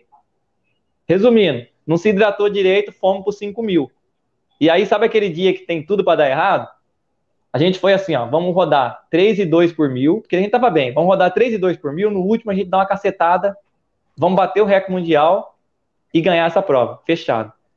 Faltando 30 segundos para largada, a cara ele olhou para mim assim, ou, vamos passar 3-0 o primeiro mil e a gente vai fazendo uma decrescente 3, 3 e 5, 3 e 7, 3 e 10, depois desce um 2,50 no último. Falei, fechou, é comigo mesmo. Largamos, já passamos 2,57 o primeiro mil. Só que ele falou para mim que era para fazer um decrescente, beleza, 2,57 no segundo mil, 3,5 no terceiro mil, 3,10 e eu assim, o daí tá certinho, né? Tá fazendo certinho. Mas a hora que deu 3,5, eu olhei no rosto dele, ele meio pálido. Eu falei assim, tem alguma coisa errada. Tudo certo, Daí? Não, tudo certo. Quando deu 4, cara, 4 e 100, o negão falou assim, ó, tô sentindo. Falei assim, você tá sentindo o quê? A perna ou o peito? Ele falou assim, o peito. Falei, pronto, cara, é pior, né? Você abre, falei, ó, então fala o seguinte, eu vou diminuir a guia, você só levanta o joelho e eu vou movimentar seu braço. Vamos ter que terminar, porque a gente tava assim, ó, a gente tava quase 400, 320, 300 metros na frente do segundo colocado. Era só girar e ganhar. E aí, cara, quando faltou 120 metros, ele caiu pela primeira vez. Aí eu tentei levantar ele, levantamos ainda em primeiro, ele caiu pela segunda, na reta do 100 ele caiu pela terceira, aí fomos ultrapassados pelo primeiro, pelo segundo, mas fomos quarto na prova ainda. Aí chegamos caminhando, Fizemos 16 e, eu lembro até hoje, 16 e 40 no 5 mil, caminhando o último, o último 100 metros, praticamente. E aí, cara, ele larguei ele no chão, ele passou mal, desmaiou lá, né, cara? Aí eu fiquei pensando assim, como é que esse cara vai morrer aí, cara? O cara vai, ficou ruim, cara, ficou ruim. Teve que vir paramédico pegar ele e tudo. Aí o, o repórter da, a, a, repórter, a menina veio entrevistar da, da Sport TV, cara veio perguntar pra mim o que estava acontecendo. Aí eu fui dar entrevista chorando, por isso que ele fica me zoando. Aí eu fui lá, chorei lá, por causa que ele tava passando mal. Mas a culpa é dele. A culpa é toda dele. Ó, a, a, gente tá com, com, o horário um pouco avançado aqui. É... Vamos fechar uma última história a pedido do grande Odair aqui para você contar Depois eu gostaria que você já emendasse e falasse sobre a sua assessoria e, e a loja também, que agora está cheio de produto aí. Para você falar um pouco aí para a galera, o que, que você está fazendo hoje. Você continua descendo a lenha aí, mas hoje divide o tempo com outros projetos, né? Afinal, você precisa pagar os boletos, né, Bira? Em época Exato. de pandemia, está mais complicado para pagar esses boletos. O Odário falou da história é, da unha em Toronto. Em Toronto. Cara, Toronto foi 2015, cara. né? É. Toronto Pô, essa medalha de Toronto, cara, é uma das que eu dou. 2015, é uma das que eu dou mais valor por causa disso aí, cara. Que assim, só que a gente tava comentando, que o Mauro perguntou ali, o que que, que que eu era a respeito de tudo isso. Então, assim, é uma história, cara, assim, que é, eu costumo dizer, depois, não só depois dessa prova, mas depois que eu passei a entrar no Paralímpico, comecei a me despontar, uma das coisas que eu trabalhei muito era meu psicológico. Porque assim, ó, se você, você pode estar tá treinado o que for, cara. Se a sua mente não tiver melhor que seu corpo, você não vai correr o que você está treinando. Isso é fato. E o que que acontecia? A gente tinha um suporte muito grande no Paralímpico. Eu agradeço muito o Paralímpico, que todo o resultado que eu tive como atleta profissional fora do Paralímpico foi por causa dele. Então ele me dava todo o suporte. Eu tinha uma psicóloga muito boa. Pra você fazer uma ideia, vou dar uma resumida. Ela me treinava assim, cara. Eu deitava na cama, e ela me fazia fazer tiro de 400 para meia-meia, e eu tinha que acertar. Então, eu fechava o olho deitado na cama e soltava o relógio.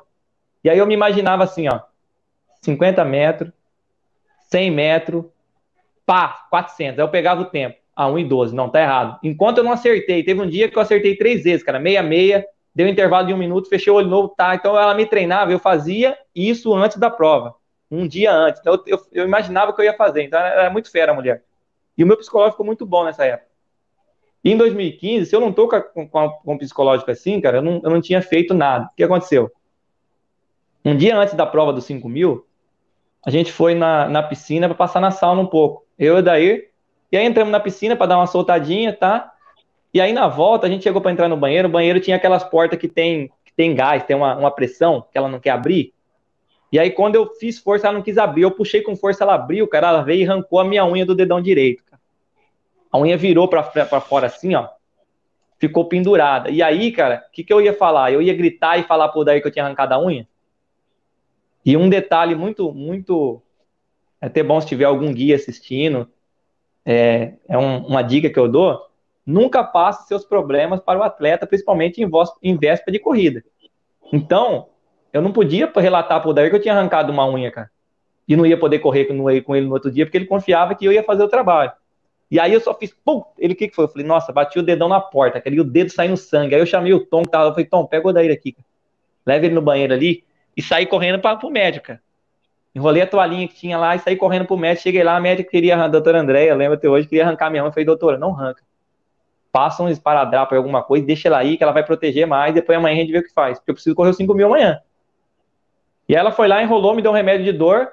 Eu dormi com aquele dedão no outro dia, levantamos cedo, cara. Meti o tênis apertado no pé, a unha latejando, e eu quieto. Daí não fazia nem ideia do que estava acontecendo. Deu a largada, fomos lá, corremos 15 e 16 no 5 mil.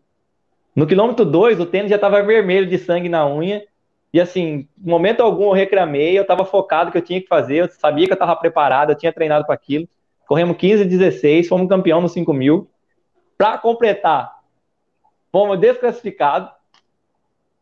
Fomos desclassificados, eu com o dedão arrebentado, mas assim, eu considero que eu tenho a medalha aqui em casa, que foi violento. Eu tenho a medalha do 1.500 ali que a gente ganhou depois de três dias, mais os 5 mil a gente ganhou assim, cara. Então aí depois que acabou a prova, o Daí me abraçou, agradeceu, falei assim, cara, você não sabe o que que aconteceu, o que eu falei, ranquei a unha ontem naquela brincadeira e corri os 5 mil agora. Pô, puta, cara, que isso. Então assim, é, o psicológico é, é fantástico. Tem, o psicológico da gente tem que estar tá muito melhor do que o seu treino, muito melhor que o seu corpo, né? Então foi sensacional. E falando da minha assessoria, então, a partir de 2016, eu tive. Eu fiz outra cirurgia no joelho esquerdo, né? Eu tinha feito lá em 2000 e não sei quanto, em 98 eu tinha feito a cirurgia do joelho, estava correndo para recuperar, tá, do joelho direito. E em 2000 e 2002, eu rompi o outro joelho esquerdo, que eu morava no sítio, mexendo com gado. Uma vaca trom... pegou, eu lá me atropelou e estourei meu ligamento. Então eu corri de 2003 a 2016 com, com o ligamento do joelho rompido. E chegou 2000, final de 2015, eu corri o Troféu Brasil, corri corri 14 14 2 no Troféu Brasil, perdi pro Joilson e pro Robin, fui terceiro. E aí eu tive que fazer uma cirurgia, porque eu não aguentava correr. Eu corri um dia, ficava cinco dias parado, porque doía muito. Eu fiz a cirurgia no joelho, e desde então eu não conseguia voltar direito, porque assim, é, eu não, não dei tempo de recuperação, porque eu voltei para guiar. Em 2017, era, o Rui falou, era boleto chegando e eu não estava competindo, então aquela loucura toda, eu parti e falei assim, agora vou ter que usar o meu diploma, né? Então, o que eu pensei lá no começo deu certo. Se eu não tivesse me formado, nada acontecia, né? E aí eu parti para assessoria. Montei uma, abri uma assessoria, comecei a trabalhar na assessoria de um, de um amigo meu, do Era, depois passei para minha assessoria Carlos Bira. Então, hoje, eu divido. É, eu não treino mais dois períodos porque eu não tenho tempo. Então eu treino. Eu tenho para treinar das seis da manhã ou das cinco da manhã até as nove, no máximo, em alguns dias. Outros dias eu tenho que treinar, eu não, eu não consigo treinar, eu treino meio-dia, porque depois eu vou dar aula. Então eu tenho aula como personal, tenho aula como é, na assessoria de corrida e à noite eu tenho dou aula de personal também. Então eu trabalho de personal de manhã, no meio do dia à tarde, treino um pouco um período só agora, consigo fazer aí ainda. Passei a treinar com o Solonei agora, né, que é um amigo meu de longa data. E a gente treina a média de 110, 120 quilômetros assim mesmo, fazendo um período. Então eu costumo fazer um longuinho de quarta-feira, um longo de final de semana. E eu adapto tudo isso ao a assessoria, Carlos Bira, que virou Marco Bira, que era brincadeira na faculdade lá, né, para resumir o nome. Agradeço aí a Rafaela que colocou Bira e deu certo, tá até hoje aí. É, então eu divido pela assessoria Carlos Bira, pelo personal Carlos Bira e pelo, pela lojinha de, de material esportivo, de mais de roupa aí que eu estou usando, da Evos, que me ajuda aqui, é uma das minhas patrocinadoras da, da assessoria. E aí eu pego roupas para estar tá vendendo, revendendo. É, fiz um curso de massagem, faço massagem também. Então a gente não pode parar. A gente não. Tem, tem, eu, eu sei que tem um ditado que fala assim: você tem que ser bom em uma coisa. Senão você não é bom em nada. Concordo. Então eu me considero assim: ó, eu sou bom no atletismo. Fui bom no atletismo. Não tô tão bom no atletismo mais, mas ainda consigo correr ali meus, meus KMzinhos aí a três minutos. Então, agora eu vou ser mais ou menos bom nas outras coisas. Então, se eu não, se eu, se eu tiver a, a condição de ser bom, só bom na minha assessoria, eu vou ser só bom na minha assessoria. Mas enquanto isso não tá dando para me sustentar 100%, eu vou fazer tudo que eu posso. Então, é, nada irregular, eu faço certo. Então, se eu tinha vontade de fazer massagem, eu fiz o curso de massagem. Então, hoje em dia, quando eu preciso fazer massagem a alguém, alguém pede meu serviço, eu sou apto a fazer aquilo. Então, eu tenho o curso de massagem, eu tenho o curso de ventosa terapia, eu fiz fisiologia do exercício, então hoje é, foi muito gratificante para mim saber o que acontece no meu organismo quando eu estou fazendo um tiro de mil para 2,40 e saber o que acontece no meu organismo quando eu estou rodando a 5 por mil, que nem eu rodei hoje. Então a fisiologia me ajudou muito nisso. É um, é um, um eu acho que é um diferencial na minha assessoria eu ter essa, é, eu ter essas coisas assim que eu digo de diferencial na minha assessoria é isso. Eu tenho a prática, aqui, eu tenho a teoria aqui e eu tenho a prática aqui, porque eu treino, eu estudei e eu treino aqui de novo, sabendo o que vai acontecer comigo. Então isso é muito bom. É, eu saí para um treinamento sabendo que o que vai acontecer, sabendo respeitar meu corpo. É, hoje não dá, não deu. Amanhã o treino vai ser outro. Saber respeitar que o treino de hoje é de hoje, o de amanhã é de amanhã. Tem gente que não fez o treino hoje, quer fazer o treino de hoje amanhã. Se você não fez hoje, vai fazer o de amanhã amanhã, você estragou do, do outro dia. Então, você tem que saber dividir tudo isso. Então, esse diferencial aí é, da minha carreira, como eu costumo dizer assim, ó, um cara que saiu de uma cidadezinha de 4.500 mil habitantes, que é o Birajara, devo muito a essa cidade, a cidade que a minha mãe mora até hoje. Meu pai, infelizmente, faleceu ano passado. Saudades. É, sair de uma cidadezinha de 4 mil habitantes, conhecer 16 países, tá morando numa cidade de 380 mil, ter uma família abençoada, é, não tem não tem preço. Só tem agradecer, né, a, a tudo que vem acontecendo comigo, agradecer vocês, aí o Ruivo que me convidou, André, Mauro, porque essas oportunidades é que faz a diferença. É, desde o, eu tenho que relatar aqui, Ruivo, quero te agradecer e quero falar aqui em público, ao vivo, que eu quero ser um membro do seu canal, tá bom? É, por quê? Porque a gente vê as vantagens que acontecem quando você tem um apoio. Aquela mensagem que você mandou no grupo lá, realmente, a gente tem que ser, tem que falar, ah, blogueiro, blogueiro, não é, não é blogueiro. São pessoas diferentes que fazem acontecer.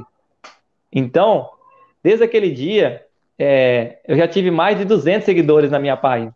Porque eu apareci no seu canal, eu fiz, um, eu fiz uma, uma, uma ação e com certeza hoje vai aumentar. Então, assim, isso para mim faz a diferença. Então, eu, eu já dava valor a tudo isso, mas a gente convivendo mais, a gente consegue ver essa diferença que vocês fazem na vida dos atletas aí, das pessoas anônimas, não só atletas, mas todo mundo que passa na página e você posta aí.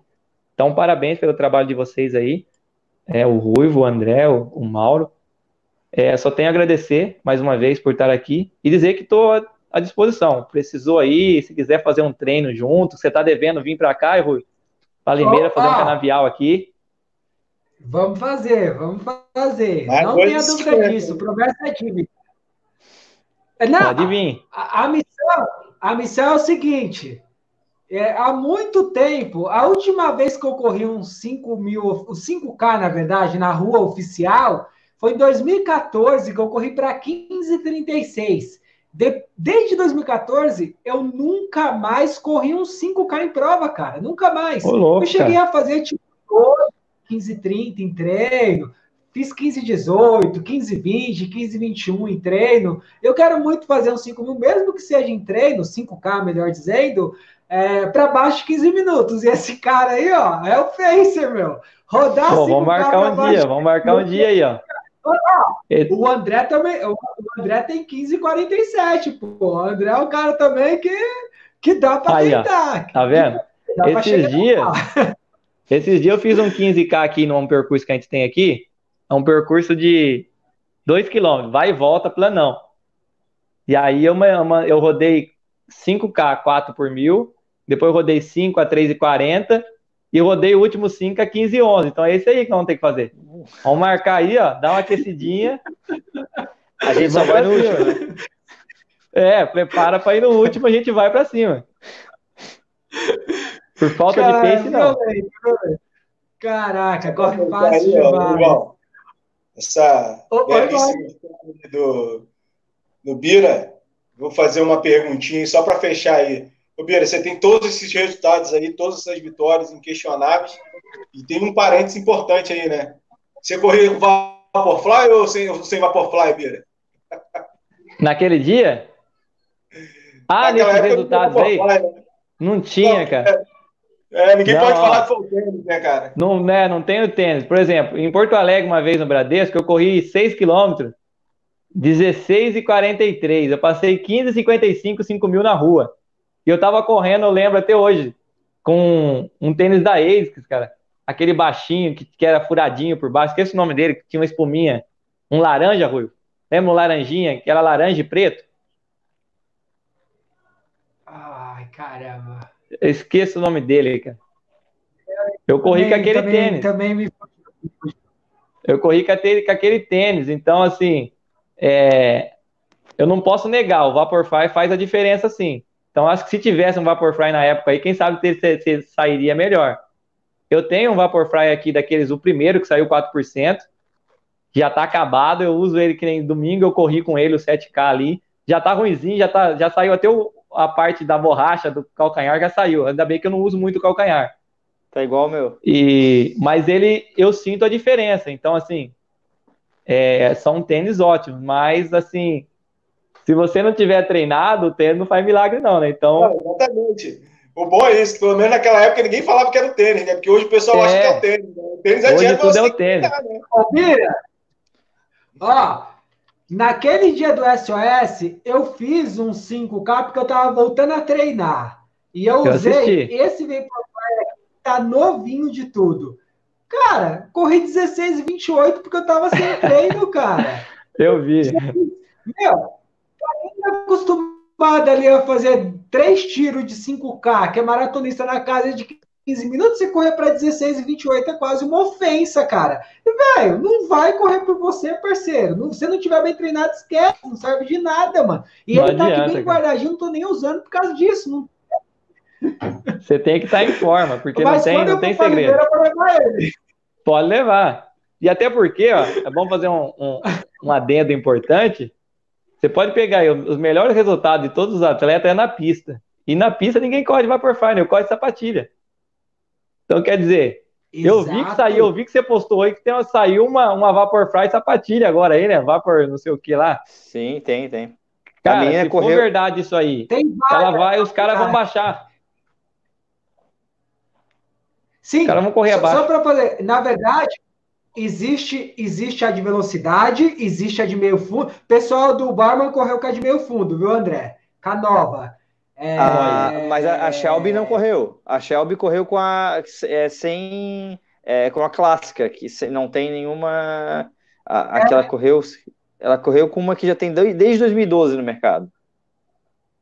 Eu olhei o pé do. Eu olhei o pé do Lopes Lomong e do. e do Mohamed Ahmed. Os dois estavam com ela. Das meninas realmente eu não, não cheguei a olhar mas estavam com a nova. Então é uma sapatilha nova, Bira, é toda tecnológica que pode ter certeza que o negócio vai baixar ainda mais. E Sim. se a gente vê os etíopes correndo com essas sapatilhas patrocinadas pela Nike, a gente tem uma grande possibilidade, eu acho, André, de o recorde do Bekele finalmente cair, cara. Aí, pô, eu acho que cai também, viu? Uma boa.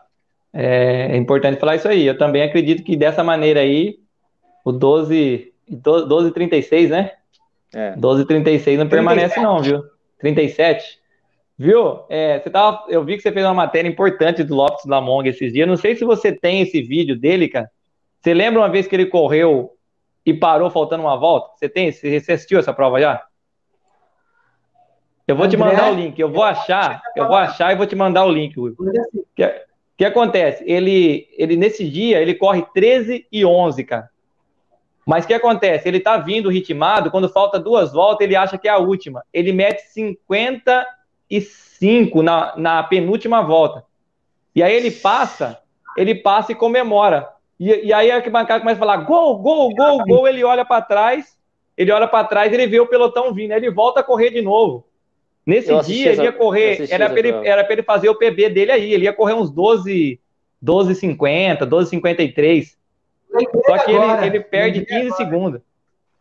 Foi incrível, cara. Acho que foi é, 2012, a, eu acho. A grande, a, pra gente finalizar, entrar, antes da gente entrar nas considerações, acho que a gente vai ter que trazer o Pira de novo. É. Vamos ter que trazer o Pira aqui de novo, pô. É, a gente já está com mais de uma hora e meia de programa aqui, batendo todos os recordes. Cara, é, tem muita história, hein? a grande busca dele agora é justamente pelo, pelo recorde do Bernardo Lagatti, né? Os 12,53 do Lagatti. E que eu acho que ele vai bater. Ah, vai. O cara é sensacional. É um cara diferenciado, com, com, com a estrutura diferente, né? Mas é um cara que eu acompanho ele faz muito tempo, cara. Eu sempre gostei do estilo de corrida dele. São dois caras que eu admiro muito, além dos outros, Bekele, não tem como não admirar, mas eu gostava muito do estilo dele e gostava do estilo do Tadese, cara. O Tadese era um estilo que é um cara que me inspirava, porque assim, ele saía para correr, é o que eu estava comentando naquela hora lá atrás. Ele não queria saber quem estava na prova, ele sabia que ele ia perder para o Bekele, mas ele falava assim: ó, eu vou perder, mas eu vou perder na última volta, no último 200. O resto, se você quer ganhar de mim, você vai me acompanhar até o último 200, porque ele não saía para moleza, não. Ele corria 27, 10, era o que precisava, mas ele perdia na chegada. Então é, é um cara de um estilo que eu, que eu adotei, assim, eu admirava muito. Mas eu, que, é, eu queria só falar uma, uma última coisa, Rui. A gente tem muita coisa para falar, mas eu queria falar assim, que, é, falando mais uma vez do, do Paralímpico, para fechar, é uma coisa que me deixou muito feliz. Eu acho que eu fui um dos, dos únicos atletas brasileiros aí que conseguiu ir na, no, no mesmo campeonato, no, na mesma edição. Eu fui no PAN, né, em 2015 em Toronto, como atleta convencional. Corri o 1.500, corri 3,44 lá, Tava, tava preparado para correr meus 3,38, mas tive um problema aí que eu tenho que falar para ninguém fazer isso. Eu coloquei gelo, cara. No tendão atrás do joelho. E eu fiquei uma semana, quase duas semanas, sem sentir a perna. Eu achei que não ia andar mais, porque a perna não, não, não dobrava. E eu viajei assim mesmo, chegou lá, o Vitão me cuidou lá, fez eu voltar a correr. E então eu fico muito feliz desse. Eu acho que foi um dos, dos únicos atletas que conseguiu fazer isso. Ir no PAN, representar o Brasil no PAN, e depois de quatro, voltei para o Brasil, fiquei três dias no Brasil e voltei para o Parapan depois correr como guia. Então, assim, é uma história bem interessante essa, essa dupla jornada aí que deu muito certo. Agradecer a turma aí do Paralímpico aí que me apoiaram de coração aí. Tenho saudade de todo mundo, grandes histórias. E tamo aí, né? Tem, tem mais ciclo ainda, Bira. Você vai para Tóquio ano que vem, com certeza. Mas nós vamos deixar para o próximo programa. Ô, André, considerações finais sua, André. Eu queria mais uma vez agradecer todo mundo que acompanhou o programa hoje e falar que parabenizar o Bira mais uma vez pela, pelo jeito que ele que ele vê uh, o atletismo, é, e acho que é uma pessoa que faz o que, o que ele fez, o que, que ainda vai fazer, é, seguia, né? Tu às vezes abrir mão de um, de um sonho pessoal, do, de conquistas pessoais para sonhar o sonho do outro e, e, fazer que isso seja o teu sonho também. Acho que é a pessoa realmente diferenciada. É, foi um prazer te receber aqui a gente bateu o recorde de, de foi uma, o programa mais longo que a gente fez e com certeza a gente vai te receber aqui novamente, vai ser um prazer. Obrigado, eu agradeço. Valeu, Bira, valeu, André, valeu, João Bira. Parabéns aí pela sua história. Ó, nada acontece por acaso, o André falou aí do, do, bateu todos os recordes aí. Geralmente a galera que está acostumada aí são três pimpolhos aqui, hoje meus três pimpolhos estão na cara da minha sogra, então encaixou certinho gente escutar suas histórias aí.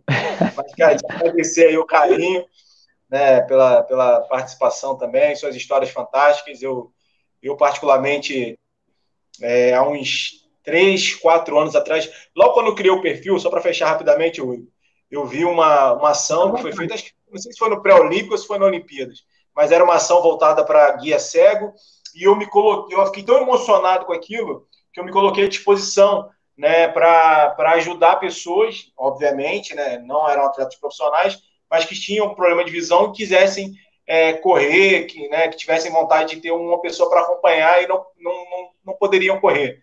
Né. Eu tentei durante uns dois ou três meses, infelizmente não foi à frente, né, não apareceu muita gente. Apareceu um rapaz, mas o rapaz não era nem daqui de Niterói, era lá de Itaboraí, então tinha muita dificuldade para chegar até aqui. Mas é um, mas eu me lembrei com muito carinho desse, desse, desse momento e e queria te dar os parabéns aí pelo, pela brilhante carreira, pela brilhante história aí, porque de fato você se doar para o próximo é algo que a gente tem que valorizar e valorizar muito. E você é um cara que tem todos os méritos aí. Obrigado mais uma vez também. Bira, fica à vontade, cara, para você agradecer, mandar beijo, falar do que você quiser falar, deixar uma mensagem para a galera, passa seu perfil no Instagram, galera. Todo mundo corre lá, segue o Bira lá no Instagram. Fica à vontade, Bira. É, primeiramente, queria de, de, só esclarecer um detalhezinho. Hoje eu não sou mais guia oficial do Dair, né? Ele tem o, o atleta, o Tom, que é o guia oficial dele. Mas sempre que posso, eu estou treinando com ele pelo menos uma, duas vezes por semana, porque ele também não consegue treinar todo dia com, com o Tom, tem outros compromissos às vezes. E aí eu tô por perto ali, ou eu vou com eles treinar, porque eu gosto de estar junto, isso me motiva. Mas se precisarem de mim, tudo certinho, vou estar em toque sim, se Deus quiser, lá para ajudar de alguma forma. Tô treinando bem, então a turma sabe que pode contar comigo, né? Eu gostaria de agradecer a presença aí de todos, né? Da, eu vi que tinha familiares meus, a Mayara, que você falou, é minha sobrinha, então com certeza meu irmão tá lá na cidade, lá em Ubirajara assistindo, tinha pessoas de Ubirajara assistindo, tinha alunos meus aqui da minha assessoria de Limeira assistindo, então eu queria agradecer a todos vocês pela presença, dizer que estamos aí firme e forte. Infelizmente, nós não estamos podendo reunir o grupo ainda, né? Estamos só na planilha, então gostaria de deixar também um adendo aí, ó. Precisar de alguma planilha online, é só entrar lá no perfil do arroba Tretabira, meu Instagram, tem lá meu WhatsApp direitinho, é só mandar de um, direto lá que já vai para o WhatsApp ou no direct, precisando de planilhas aí, online. A gente tem um aplicativo que você recebe seu treininho na palma da mão, já resolve. E dizer que estou muito feliz, né, mais uma vez, de ter participado com vocês. É, é bom você ser lembrado. Eu quero agradecer por vocês terem lembrado de mim aí. É, não estou no meu melhor auge, então poderia estar tá mais esquecido e vocês lembrou de mim aí numa fase que é, que nem eu tô correndo aí meus 15, né, Rui? 14 40, mas para quem corria 13 57 e 14 que nem eu, eu lembro que depois que eu corri 14 e 5, eu nunca mais corri 14 e 20, eu corria sempre 14 e 15, 14 e 10, mas repetia várias vezes, menos 14 e 20. Então, você pega um 14 e 40, já, já, já fica um pouco fora, né? Do que, do que a realidade. Então, não estou no meu ágio vocês lembraram de mim. Então, eu quero agradecer vocês pela, pela oportunidade. Pedir que Deus abençoe todos vocês aí, que continue com o trabalho de vocês, que dê a cada dia mais certo.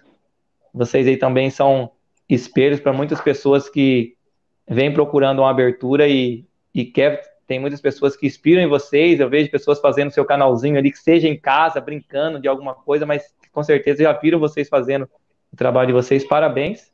E é isso. Queria agradecer, agradecer a minha família, minha esposa, que segurou minha filha lá até agora, que a bichinha é ligada no 400.